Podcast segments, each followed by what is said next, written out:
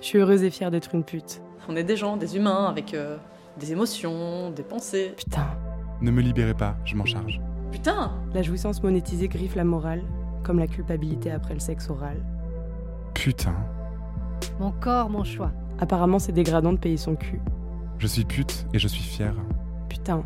Putain Putain. Putain, putain, putain, putain, putain, putain. Putain Oh putain Mais putain Putain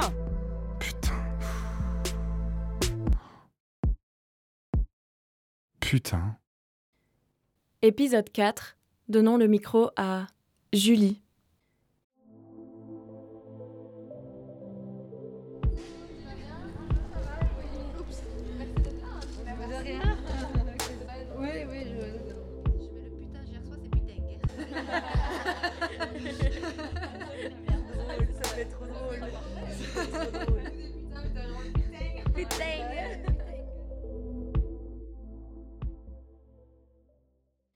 Bien bonjour, je suis Julie, euh, je suis euh, originaire de la Charente-Maritime, puis j'ai grandi dans le Gers et euh, je suis arrivée en Belgique il y a à peu près 9 ans quand j'ai commencé le TDS. Je venais d'avoir 22 ans.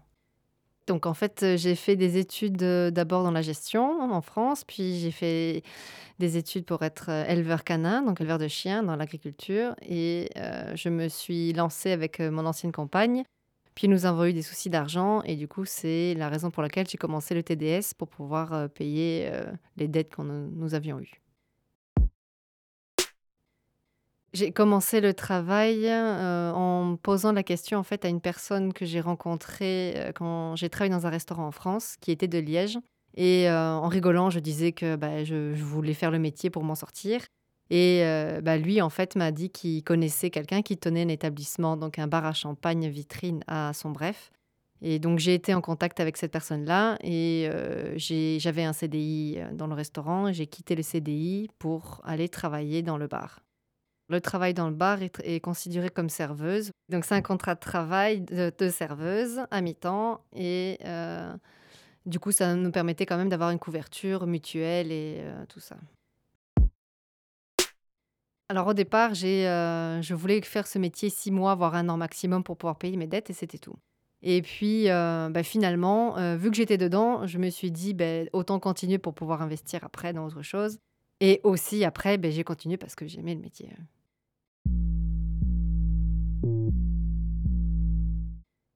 J'ai d'abord choisi de travailler dans un bar à champagne parce que ben, je venais de France, je connaissais déjà d'une pas le métier, je connaissais pas le pays, je voulais un lieu qui soit sécurisé.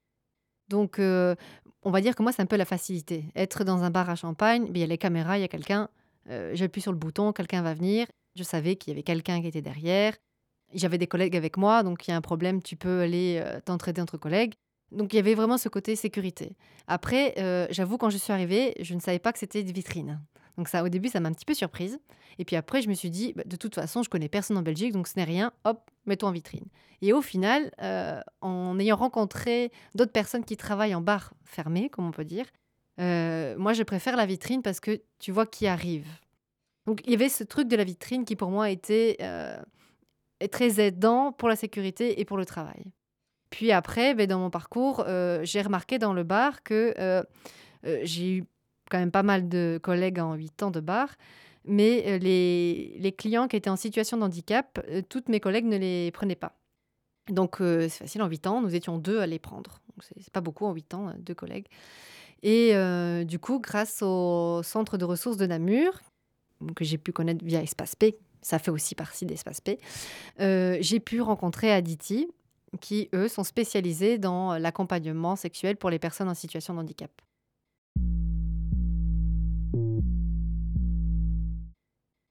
Chez Aditi, ils partagent une déontologie basée sur le respect mutuel et la reconnaissance de la personne en situation de handicap dans toutes ses dimensions humaines et dans sa pleine autonomie. Leur philosophie, une sexualité indissociable de la vie de chaque être humain. L'association a pour objectif d'alimenter un débat de société pour faire progresser la prise de conscience que les personnes en situation de handicap éprouvent, elles aussi, des émotions, des désirs et des besoins sexuels.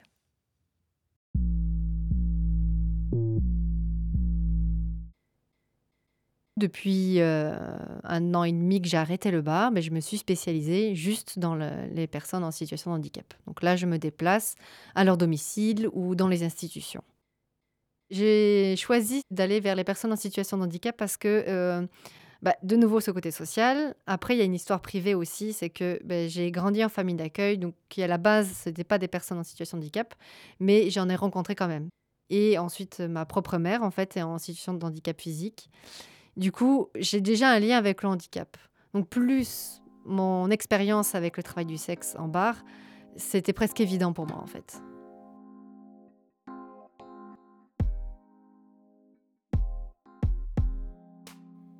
Question posée en milieu médical, professionnel pas informé, peut-être pas pour ou contre, pourquoi pas, en tout cas frileux.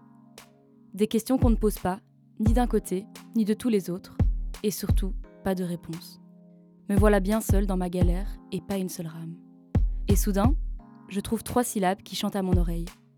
Aditi Je rêve, je tremble, j'hallucine. J'ai trouvé une porte et une voix qui me répond. Lorsqu'elle sonne à ma porte, mon cœur s'emballe et veut ouvrir lui-même. Ma vie se crispe, mes jambes remontent en moi.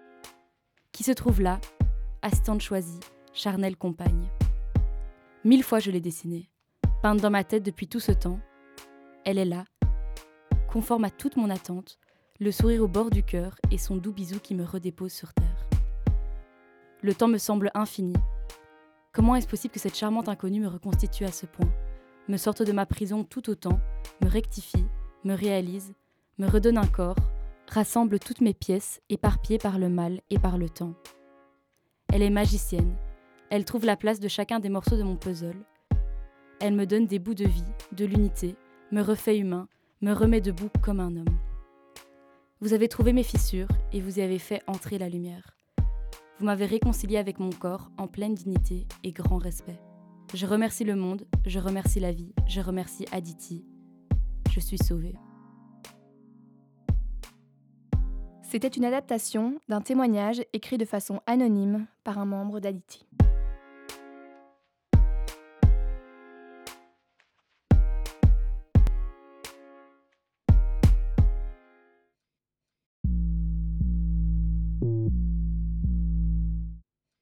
J'accompagne depuis, ça fait trois séances, un couple de personnes en situation de handicap dans un centre et c'est vraiment beau. Je suis, je suis fière de ce que je fais avec eux parce qu'on on a avancé en trois séances, mais tout ça avec de la patience et tout ça parce qu'elle m'a dit clairement, j'ai confiance en toi, alors j'avance et notre couple avance. Et ça, c'est- magnifique quoi. Et, euh, et je trouve que ça, du coup, on n'y pense pas. Pourquoi est-ce que un couple qui est dans un centre ne pourrait pas avoir, euh, ne serait-ce que des câlins, même si c'est pas forcément aller plus loin? Bah, eux, on va plus loin maintenant, c'est magnifique, quoi. Mais c'est pourquoi? Et là, et je me dis, il y, a un travail là-dessus à faire.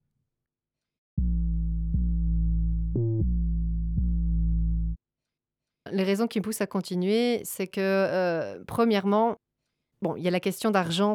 Et après aussi, je dois dire que euh, ben, j'aime ce métier en fait. Et euh, quand je suis restée en 2016, j'ai arrêté de faire le métier et honnêtement, ça m'a manqué. C'est le, contact social, se sentir utile, savoir qu'on, bah oui, qu'on, quelqu'un peut avoir besoin de nous, mais dans le bon sens, quoi. Oui, il y en a qui vont venir et vont se dire c'est juste pour euh, se vider les couilles, je veux dire. Mais en fait, si on va plus loin, il n'y a pas que ça. Faut, allez, une personne qui va prendre une demi-heure, euh, c'est comme à la maison. hein. Des fois, après 10 minutes, c'est fini. Mais il va, il va commencer à parler, en fait. Et c'est là qu'on se dit mais il y a autre chose. Et les personnes qui viennent une heure aussi, et des fois, il y en a, donc dans le bar à champagne, il y a donc le bar à champagne, et il y en a qui ne montent jamais, et ne viennent vraiment que pour se livrer. Et là, c'est vraiment un travail social pur et simple. Après, il y a aussi le côté festif. Il y en a, c'est juste parce que, ben voilà, il est 3 heures du matin, tout est fermé à la mur. euh, Qu'est-ce qu'on fait? On va dans les bars parce qu'on a envie de faire l'after. Donc, il y a aussi ce côté-là qui est super sympa, où on fait la fête jusqu'à 6 heures du matin, voire même après. Et, euh, et voilà. Donc, ça, c'est un autre contact social. Mais il y a ces deux côtés-là. Je veux dire, le côté un peu psy et le côté festif et, euh, et humain, je dirais. quoi. Donc, du coup, ben oui, il y avait ce manque-là et, euh, et arrêter le métier complètement, j'ai pas du tout envie maintenant, du moins. Mes clients, en fait, j'ai un peu de tout. Donc, euh, on va dire qu'il y a des personnes qui vont venir juste pour comment bah, rechercher leur service. enfin leurs besoins. Mais après, il y en a par exemple, euh, je, ne cache pas qui je suis. Donc par exemple, euh, au tout début, je me faisais appeler Lola. Ça durait six mois et puis ça me perdait. Et euh, du coup, après, j'ai repris Julie et je suis restée moi-même. Et du coup, ben, par exemple, ça m'est arrivé d'avoir un client qui était, qui était vétérinaire. Et ben là, c'est génial, puisqu'en fait, j'ai pu partager et c'était enrichissant. Nous avons vraiment partagé l'un et l'autre quelque chose. Et du coup, dans le domaine du chien, j'ai trouvé ça génial. Ça m'a rappelé mes souvenirs, mes études et tout ça. Et, euh, et du coup, je pense que euh, voilà, à travers chaque client que j'ai eu, j'ai pu apprendre ou échanger euh, dans plein de domaines. Et ben, en fait, ça m'a hyper enrichi tout ça. C'est. Allez, j'ai 31 ans et je trouve que j'ai appris beaucoup, beaucoup que, à travers mes clients et mes collègues, mais, mais vraiment. Après, je veux pas généraliser, je veux dire, j'ai pas avec, tous les clients, euh, euh, c'est pas toujours, euh, allez, si je peux dire tout beau tout rose, pas que c'était pas bien, mais il y en a où on n'échange rien, quoi, on, s'en fout, on, profite du moment, puis c'est tout, quoi. Mais, mais sinon, oui, il y en a où, ben, il y, a, ça. Et ça, je trouve ça chouette. D'avoir travaillé en bar à champagne, j'ai rencontré des personnes de cultures et d'univers différentes. Bulgares, roumaines, tchèques, euh, marocaines, algériennes, espagnoles, italiennes. Et ça, c'était super riche. Et en faisant notre métier, je pense que j'aurais pas connu ça. C'était vraiment, vraiment riche. en- Culturellement, euh, j'ai appris énormément. Et en peu de temps, quoi.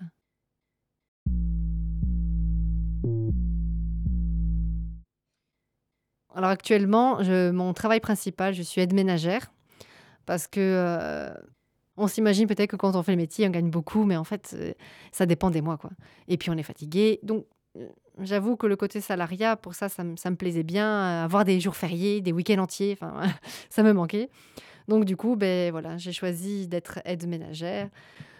Bon, pas que ce soit le métier le plus gratifiant, mais bon, voilà, je pouvais avoir du coup ben, mes soirées. C'était plus le cas quand j'étais en bar. Je travaillais toujours la nuit. Donc, ça a complètement changé ma vie. Et, euh, et du coup, et en plus sur le côté, ben, je suis euh, TDS pour les personnes en situation de handicap euh, avec Aditi. Donc j'ai deux travails.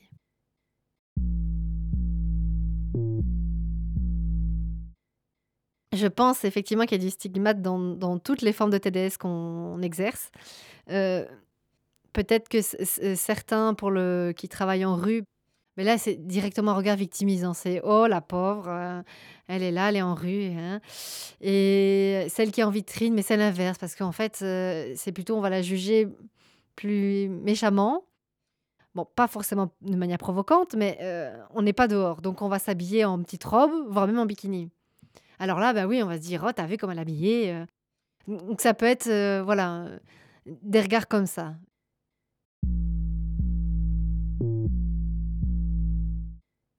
Alors, le regard du travail, euh, enfin de mon travail sur l'extérieur, on va dire que je suis parfois hésitante à dire ce que je fais par rapport aux stigmates.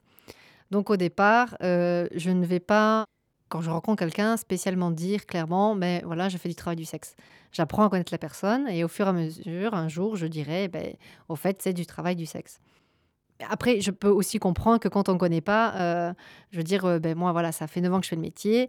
Euh, il y a 11 ans, on m'aurait dit, tu vas faire le métier. j'aurais souri, j'aurais dit, mais non, pourquoi enfin, Voilà. Mais sans avoir de jugement pour les, les filles qui le faisaient. Mais bon, j'aurais dit non, quoi. Et, puis, au final, ben voilà. Donc, je ne dis pas que je vais juger les personnes qui pourraient nous juger. Mais voilà, je comprends qu'il faut un temps d'adaptation.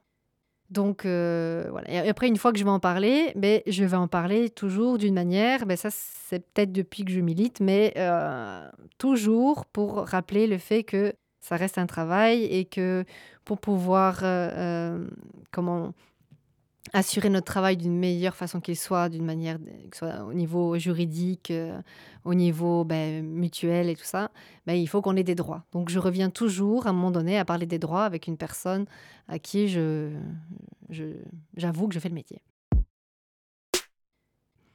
Et puis aussi, donc moi personnellement, j'ai fait le, mon coming out au bout de deux ans et demi de métier. Et donc là, j'ai eu plusieurs réactions. Aucune réaction mauvaise, hein. mais euh, mes amis, donc euh, voilà, il y en a, elles m'ont dit Tu t'es bien, tu es en forme, tu es heureuse, ben, tant mieux.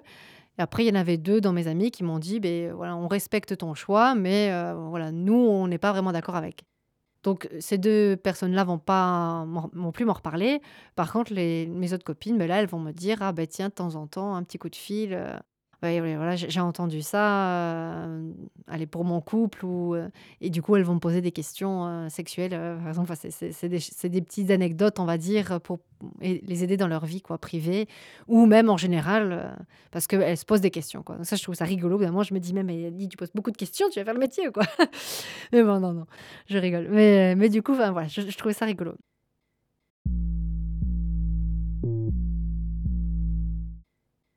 Les réactions qui auraient pu être négatives, alors comme ça, je n'en vois pas. Mais maintenant, ça serait plus lié à, l'ignorance et à la peur de l'inconnu, je crois aussi. Il y a juste... euh, Ah si, ça, c'est une fois, à la Pride. Puisque chaque année, je vais à la Pride. Et, euh, et donc là, il y a des, personnes qui me disent c'est bien ce que vous faites et allez-y, continuez. Et à l'inverse, il y en a une, une fois, qui, euh, je tendais le papier de l'association et qui m'a dit mais non, mais moi je ne suis pas pour ça. Et moi je souris en fait. Je, n'arrive pas à décrocher ce sourire parce que je me dis mais si tu savais en fait, si tu, si tu venais un peu d'un autre côté et pas forcément faire le métier, mais voir comme le bonheur qu'on peut euh, avoir, que ce soit la personne qui vient chercher un service ou la personne qui le donne, tu aurais un regard différent en fait. Donc du coup, c'est plus ce truc-là de dire, mais tu connais pas.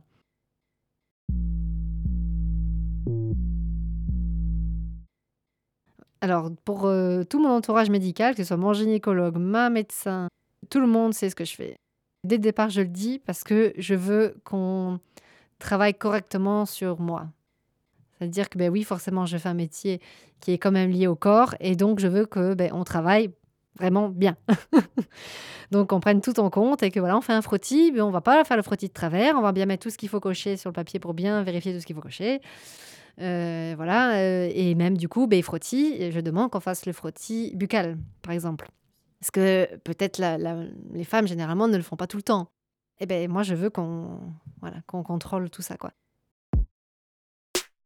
Et je n'ai jamais eu de, réaction négative, bien au contraire. euh, à chaque fois, la personne est reconnaissante que je le dise pour qu'on puisse travailler correctement. Maintenant, j'ai peut-être eu de la chance dans les personnes que j'ai rencontrées, parce que je sais que ça existe via mes collègues, ben, des personnes qui soient plus réticentes ou réticents, et, euh, et du coup qui ne posent même pas vraiment de, de bo- bonnes questions dans nos pratiques pour pouvoir euh, faire les contrôles qu'il faut.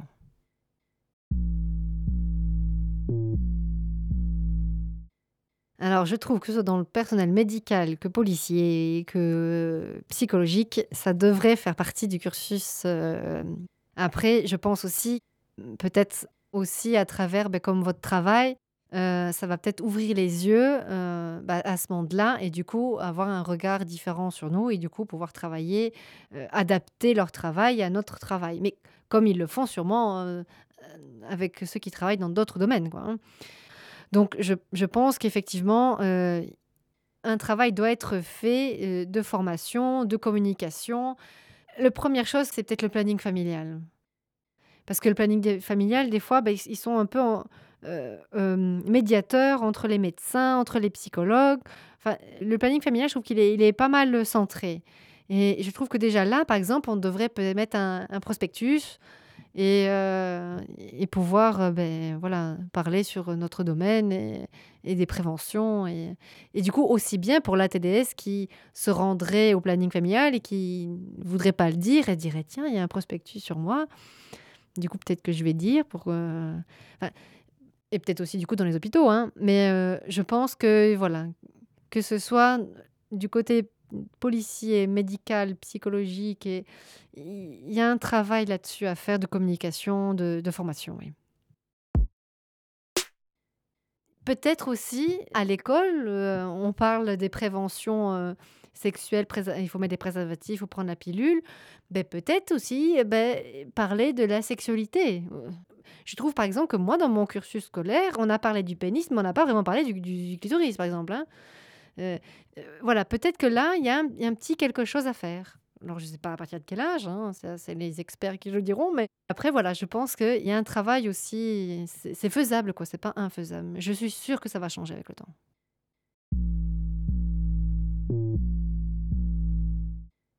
Je pense que les personnes euh, peuvent juger le métier, d'une, parce que la société actuelle est très judéo-chrétienne. Non qu'on soit d'une religion ou d'une autre, je pense pas que ça, ça change quelque chose. Mais il y a quand même ce poids en Europe, du moins, et qui fait que le sexe reste un peu sacré. c'est dans un contexte de mariage, c'est dans un contexte de, de couple.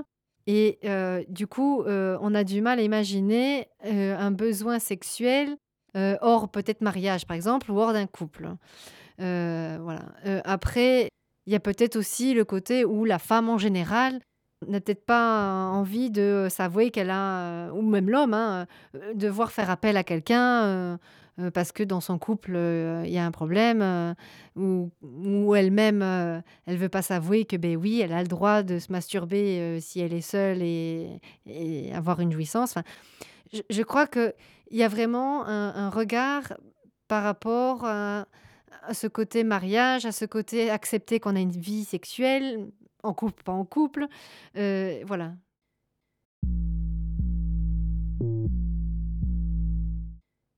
Ce qui pourrait aider à modifier l'image que les personnes ont du travail du sexe. Alors, euh, mais je pense encore une fois que c'est avec, euh, comme le travail que vous faites actuellement, de, ben, d'études sur euh, notre métier, de communication et, et peut-être inciter aussi les, personnes de l'extérieur à, à se renseigner de notre travail euh, auprès d'associations, que ce soit des associations avec que des TDS comme Utopie ou euh, de terrains comme euh, Espace P par exemple, ou Alias, ou voilà.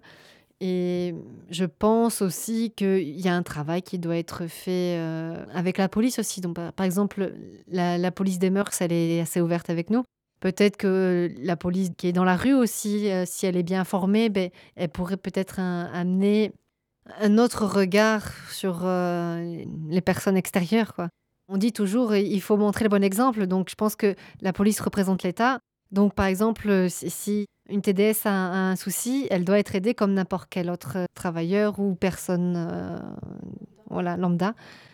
Donc je pense que voilà, il y, a un travail de communication, de montrer le bon exemple, de, formation.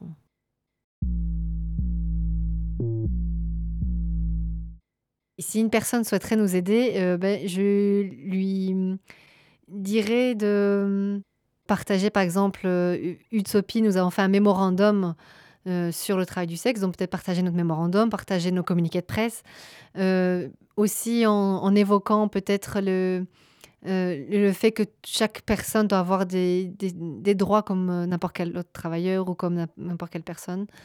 Euh, je pense que vraiment, il, il faut éviter le jugement et la critique et toujours que les personnes viennent vers nous pour faire leur propre opinion. Je lutte contre le stigmate et pour que les TDS puissent enfin avoir des droits liés au travail. Moi, je suis pour la décriminalisation de la prostitution. Donc, c'est-à-dire que euh, c'est pas chaque commune qui doit mettre une loi comme il le veut, euh, mais maintenant, il est tout à fait normal que euh, ben, on a des droits et des devoirs. Donc euh, clairement, moi, je suis pour payer des impôts, euh, je suis pour euh, être comme tous les travailleurs. Après, ce n'est pas vendeur politiquement, je pense qu'il y a de ça aussi. Ça fait peut-être pas bien dans un quand on les élections vont arriver de dire eh ben, moi je vais euh, légaliser euh, le travail du sexe. Ça c'est pas vendeur du tout quoi. Peut-être qu'il devrait mettre il faut légaliser le, travail du sexe pour aider les personnes qui en ont besoin et aussi eh ben hop, mettre et renforcer euh, le travail sur la traite des êtres humains. Et peut-être même en contact avec nous. Parce que moi, j'en ai vu, hein, des filles. J'en ai vu deux, et ben voilà, j'ai pu en informer vers la police des mœurs. Au lieu de, nous, de nous mettre des, des, bâtons dans les roues, de nous victimiser, ou l'inverse, de dire qu'on est des indignes, parce que bon, on n'a pas de dignité, nous les TDS, eh ben, travaillez avec nous, vous allez voir, vous allez euh, peut-être en, en, arrêter des, groupes euh, qui font de la traite. Hein. Ce que je pourrais rajouter, c'est euh, ce qui est beau dans le travail du sexe. Alors, je, ne vais pas dire que ça existe que là-dedans, mais nous avons un, esprit communautaire très fort. C'est-à-dire que, par exemple, nous avons un, un, groupe, comme euh, plein de réseaux sociaux organisent des groupes, où nous pouvons nous, nous entraider un peu comme dans Utopie, où nous avons les Listen to You. Et, euh, là, en fait, on voit que le, le groupe est, soudé, on s'entraide, on est de, partout. hein, je veux dire, dans le groupe, il y a des, TDS du Canada, de France, de Belgique. euh. et, et du coup, je trouve ça très beau, cet esprit communautaire et d'entraide. Et je pense que les, les personnes extérieures devraient se rendre compte de ça et que du coup, c'est une, forme de... C'est un peu comme une autre famille, en fait. Il n'y a pas ça partout. Et, ça, c'est quelque chose qu'on doit retenir. C'est, ça, nous a, ça nous a créé du, lien. Et moi, par exemple, je retiendrai toujours que le métier, ben, moi, personnellement, m'a, m'a rendu plus femme et aussi m'a, m'a permis de, ben, de découvrir une autre, une autre famille, en fait. Vraiment une autre manière de, ben, de vivre.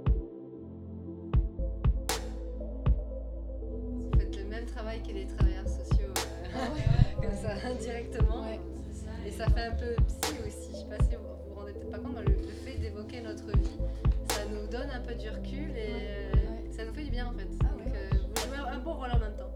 Donc c'est bien.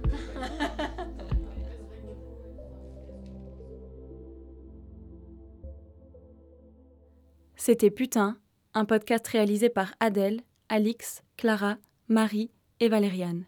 Merci à Julie pour sa participation. Merci à vous tous de nous avoir écoutés jusqu'ici.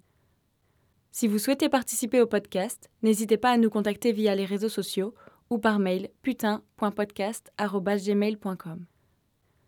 Pour en apprendre plus sur la stigmatisation du travail du sexe, rendez-vous sur nos comptes Facebook et Instagram putain. N'hésitez pas à vous abonner à notre chaîne YouTube et à nous suivre sur SoundCloud, Encore et Spotify.